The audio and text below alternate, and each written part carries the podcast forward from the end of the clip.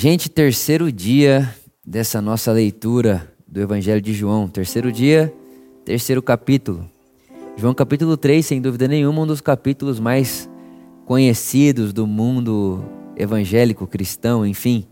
É nesse capítulo 3 de João que está a afirmação que Deus amou o mundo de tal maneira que deu o seu Filho unigênito para que todo aquele que nele crê não pereça, mas tenha a vida eterna. E é muito interessante que a essa, essa fala de Jesus, esse, essa, essa afirmação de Jesus, uma das afirmações mais conhecidas feitas por ele, né, ela foi feita dentro de uma conversa com um homem chamado Nicodemos. E Nicodemos era um mestre da época, né, era um cara muito conhecido, né? E é interessante que Nicodemos ele chega em Jesus e diz: Olha, é, nós sabemos que és mestre vindo de Deus, porque nenhum homem pode fazer esses milagres se Deus não estiver com ele. E aí Jesus responde para Nicodemos o seguinte: Olha, na verdade, na verdade eu te digo, se um homem não nascer de novo, ele não pode ver o reino de Deus.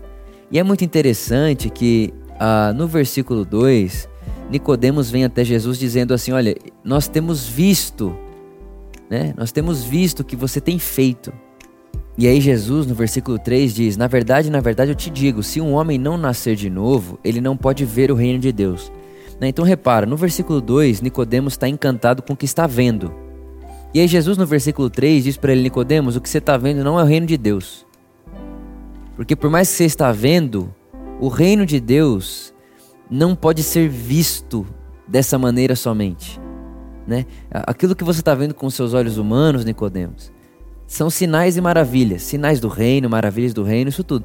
Mas para você viver, experimentar, experienci, experienciar, para você entrar no reino de Deus, o versículo 5, né? Você tem que nascer de novo. Ele diz: olha, se um homem não nascer da água e do espírito, né? E esse nascimento da água é um nascimento natural, né? Um nascimento é, é, físico, natural que a gente que a gente tem. Jesus está dizendo: se você não nasce da água e do espírito, você não pode entrar experienciar do reino de Deus. Então é interessante que Jesus está falando assim, olha, Vitor, por amor, igreja, ah, dá para ver sinais de Deus sem ver reino de Deus. É por isso que muita gente vai chegar em Jesus e vai dizer: em seu nome fiz isso, isso, isso, isso e isso, e eu fiz tudo isso para você, Jesus. E Jesus vai olhar e vai dizer: mas eu não conheço vocês, eu não conheci vocês. Não foi para mim que vocês fizeram isso. Então Jesus está dizendo, Nicodemos, dá para ver tudo isso sem ver o reino de Deus. E o convite do Evangelho é para que você nasça para uma outra realidade de visão, para que você veja tudo de outra forma, de outro lugar. É o nascimento do Espírito, é passar a enxergar com os olhos do coração, é passar a enxergar com os olhos espirituais, porque o que é nascido da carne é carne, versículo 6, o que é espírito é espírito.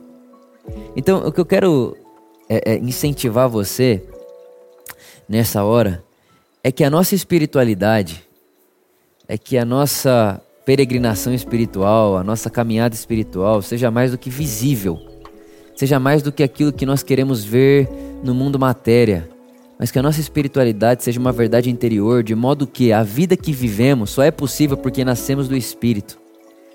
Sabe que esse, esse fermento do reino de Deus, Jesus disse que o reino é como um fermento que leveda toda a massa. Então a minha oração por mim por você é que esse reino interior, que Jesus disse que fluiria rios de águas vivas de dentro de nós, que esse reino interior, ele, ele, se, ele se fermente tanto no nosso ser, que a, nossa, que a nossa existência possa levar esse sabor às pessoas à nossa volta, de modo que quando elas olharem para nós, a resposta que elas procuram seja, seja essa: vocês precisam nascer de novo, nascer do Espírito, para experimentarem essa vida, porque essa vida que eu vivo não é possível nascendo somente da água. É uma vida espiritual, é a vida do reino de Deus, é a vida da nova criação, é uma vida que transcende o nascimento da mãe, do pai, da relação sexual da mãe e do pai.